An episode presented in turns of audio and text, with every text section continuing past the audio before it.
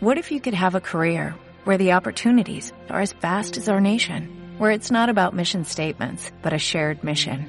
At U.S. Customs and Border Protection, we go beyond to protect more than borders, from ship to shore, air to ground, cities to local communities. CBP agents and officers are keeping people safe. Join U.S. Customs and Border Protection and go beyond for something far greater than yourself. Learn more at cbp.gov/careers. Las 12 y 46. Hombre, es que los modernos de otros tiempos lo que tienen, ¿no? Que nunca dejan de ser modernos. Carlos La Peña, ¿qué tal? Muy buenos días. Muy buenos días. Bueno, un placer Aquí tener- estoy con mis problemas con Mozart. tenerte con tus problemas con Mozart, por. Claro, claro, no. Sí, ¿no? porque A mí solamente me gusta Mozart cuando lo toca Glenn Gould. Ah, pues, pues, ala, lo, que, lo que acaba de decir. Esto merecería una explicación, pero como vamos mal de tiempo, ya lo explicarás otro. Ya te explicarás delante de, con tus abogados y delante de un tribunal. Vale. O con una, o con una pistola, o el Bueno, arma que tú elijas. Pero de agua. o de agua. Eh, a ver, azares del calendario, este año Nochebuena y Nochevieja caen de lunes. Eh, vamos a afrontar el último modernos de otros tiempos de 2018.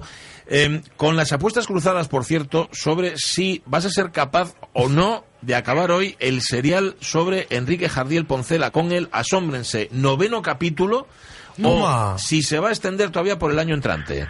Bueno, pues ya sabes que, que citar mi, mi capacidad de síntesis es una forma de humorismo, ¿no? Entonces así, y además es claro, lo de que el burro de un moscardón Sí. y no necesariamente el de Rizky Korsakov también puede hacer que me líe. Bueno, pues a- yo, yo me encargo de llamarte al orden porque te vas como Enrique Jardiel Poncela se iba a Argentina el pasado lunes. Era, recordemos, febrero de 1944. Y Jardiel partía de Bilbao en el transatlántico Monte Amboto con una troupe de 22 actores en la que estaban su compañera sentimental Carmen Sánchez, Sánchez Lavajos y su nueva amante, la otra Carmen, Carmen G. de los Ríos. Estaba ilusionado con la gira argentina. Venía de, de lograr sus mayores éxitos teatrales en España con Los ladrones somos gente honrada o con Eloísa está debajo de un almendro. Y además, pues Argentina se había convertido en, en- había, había sido donde se había convertido en una estrella en 1967 y por si era poco, encima estaba enamorado. Bueno.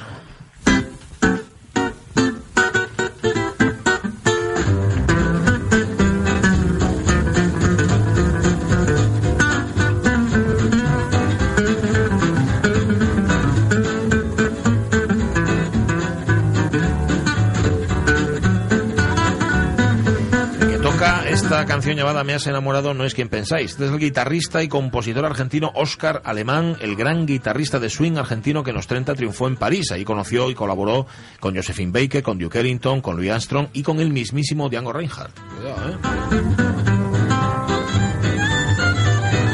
Y él nos va a acompañar hoy Oscar Alemán. ¿eh?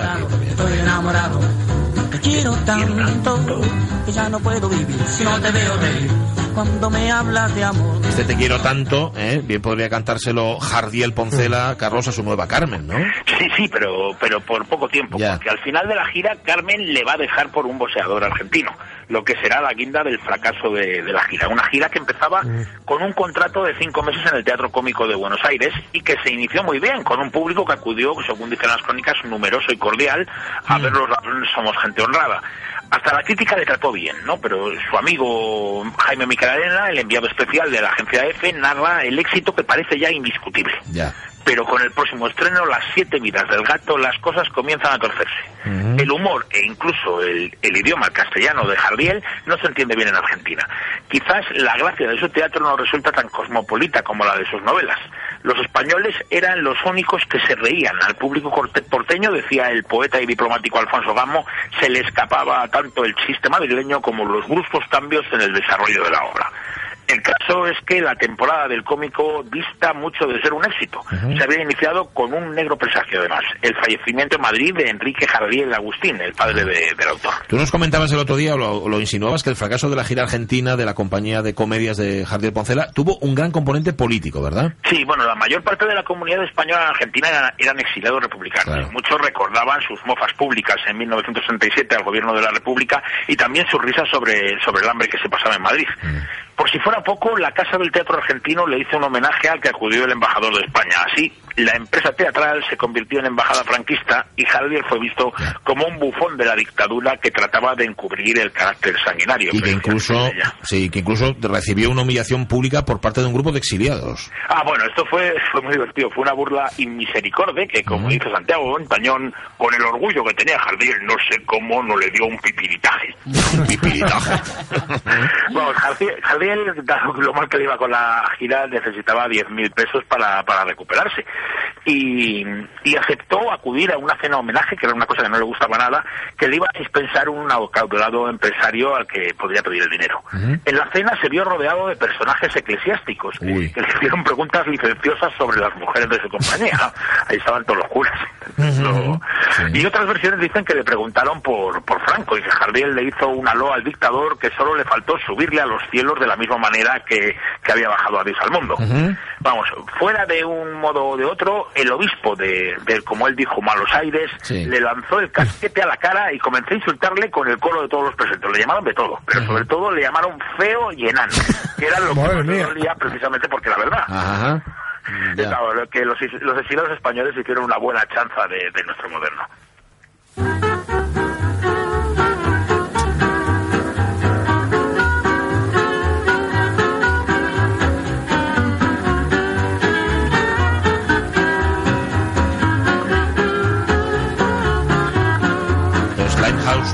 Del quinteto de swing de Oscar Alemán. Esto se grabó en Buenos Aires en mayo del 44. Fue Oscar, cuarto hijo del matrimonio formado por la pianista Marcela Pereira y el guitarrista Jorge Alemán. Nació el 20 de febrero de 1909 en Machagay, en la provincia argentina de Chaco, y desde los seis años formaba parte, desde los seis años, ¿eh? del grupo del conjunto folclórico de su Madre mía. familia. Era el Sexteto Moreira. Este era Oscar Alemán, vamos a volver a Jardiel, fracasa su temporada en el cómico, ¿qué hace? ¿Vuelve a España? Eso es lo que tenía previsto, pero, pero le ofrecen act- actuar en el Teatro Artigas de Montevideo, en Uruguay, y dice que sí. Entonces dicen que nada más llegar, Jardiel se encontró con un niño que no era capaz de leer el cartel de Loisa está debajo de un almendro. Eh, eh, y lo vi y la, esa- eh, sí. Bueno, Jardiel refunfuñó y dijo, la culpa es mía por venir a un país que no está inaugurado. Toma. El Bueno. caso es que la prensa hizo una campaña contra su presencia. Vamos, tituló el semanario Marcha Enemigo a la vista. Toma. Y acusaba a Jardiel de representar al gobierno de Franco y además de ser fascista. Claro, con estos antecedentes, a ver, no se veían buenos augurios para la temporada uruguaya, ¿no? De la compañía de Jardiel. No, vamos, fue, fue un chasco Ya. absoluto. Además, un grupo de exiliados revoltosos intentó irrumpir en el teatro y boicotear una función. Incluso lanzaron bombas de alquitrán, pero, pero se perdieron y en vez de lanzarlas en la platea, las lanzaron en el hall. Ay, madre. El caso es que el incidente le sirvió a Javier pues, y a la empresa para romper el contrato y dejar sin hacer 35 de las 40 funciones pactadas. Pero pero aún quedaba la guinda negativa de la gira, que es la que ya hemos contado, que al volver a, Nuevo- al volver a Buenos Aires, Carmen, su amante, se fue con un boxeador. Y dice Javier, aquella mujer era mi agua y mi pan. Aquella maravillosa criatura era toda la luz de mis sentidos. Sin ella el mundo estaba para mí a oscuras.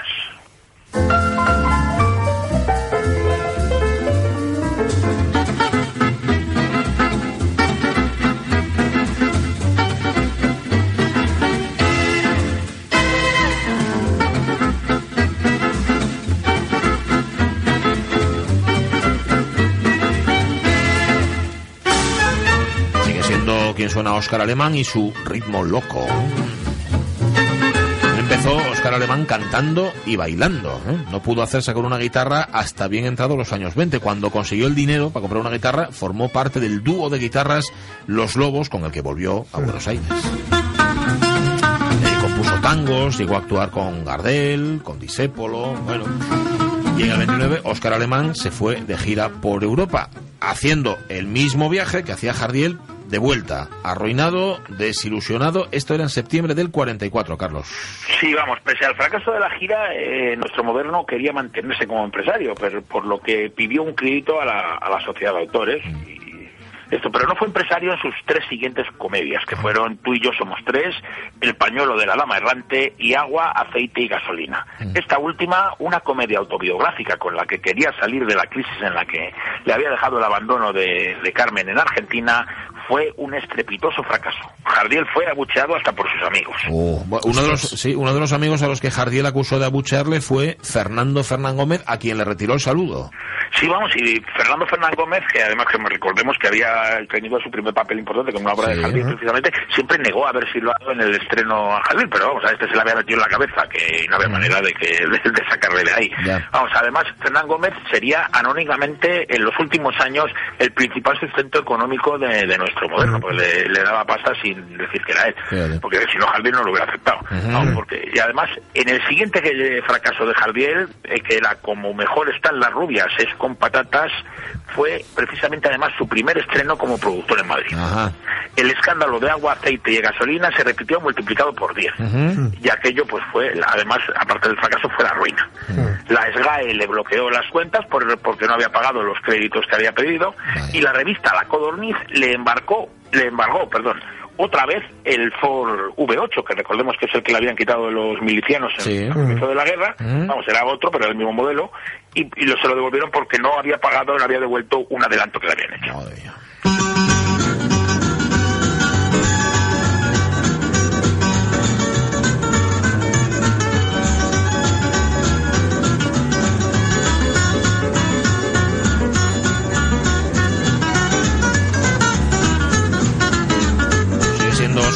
Su quinteto de swing. Estos son improvisaciones sobre Boogie Boogie. Alemán que permaneció en París hasta que los nazis lo ocuparon. Indígena como era, volvió a Argentina, tuvo algunos éxitos en los años 40, en los 50 dejó los escenarios y se dedicó a la enseñanza. Vamos, se le olvidó casi como músico, volvió acompañado por un quinteto con tres violines, sección rítmica ya en los años 70, grabó su último disco en el 79 y murió Óscar Alemán al año siguiente. Jardiel, bueno, pues Jardiel estaba arruinado, muchos de los que antes lo idolatraban, ahora le daban la espalda y a esto Carlos se sumaba su enfermedad. Sí, porque poco después de su regreso de Argentina sintió fuertes dolores en la, en la garganta. Vamos, Jardiel fumaba una absoluta barbaridad de, taba- de tabaco negro, eso sí, con boquilla, que se le convirtieron en el cáncer de laringe que acabó con su vida. Sus últimos años fueron muy tristes, con casos de auténtica mala suerte, como, como por ejemplo no poder encontrarse con Ramón Gómez de la Serna, que había venido a España, porque el ascensor de su casa no funcionaba y entonces él no podía bajar porque estaba enfermo y Ramón, que tenía flebitis, tampoco pudo subir. Madre mía, Ocupado de un ascensor que no funciona. Hubo gente que lo abandonó, pero también tuvo amigos que se ocuparon de él dentro de sus posibilidades. Citabas antes a Fernando Fernández Gómez. Sí, vamos, también López Rubio le ayudó y entre varios amigos le consiguieron algunas conferencias muy bien pagadas, como por ejemplo en el Ateneo de Madrid, e intentaron que el gobierno le diera un adelantado por su autobiografía. Pero vamos, con la entrada de 1952, Jardiel estaba ya sin fuerzas. Los últimos amigos que le visitaron fueron López Rubio, eh, González Ruano y, y Serafín Adame, que era su compañero de escritura al principio de su carrera. Sí. Su hija Evangelina cuenta que le llamó, que llamó a un barbero para que le afeitara. Jardiel le pagó con un billete de 100 pelas y le dijo al barbero, no, no, no me dé la vuelta, no me dé nada, lo que ha hecho usted es dificilísimo, ha afeitado usted a un muerto. Madre. El 18 de febrero de 1952, según González Ruano, en medio de un bosque de espaldas, cuando menos indiferentes, muere en su ático de la calle Infantas Enrique Javier Poncela, el gran renovador del teatro español, el creador del teatro del absurdo. Tenía 50 años. Nos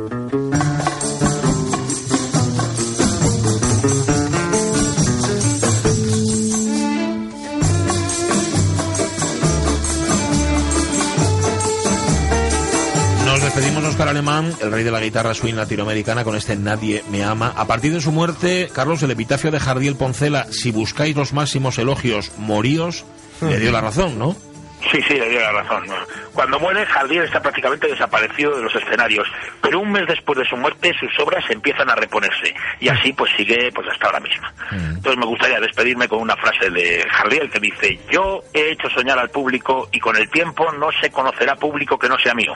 Es decir, habrá aprendido a soñar todo el público de habla hispana y el teatro asqueroso no existirá. Y esa habrá sido mi obra, superior, positiva e imperecedera, no inferior, negativa y fugaz, como la de los críticos que me fustigaron. Ay. Ahí te- aquí termina este serial. Gracias, La Peña. Hasta el año que viene. Hasta el año que viene. Un abrazo. más esta mañana. Volvemos. Adiós.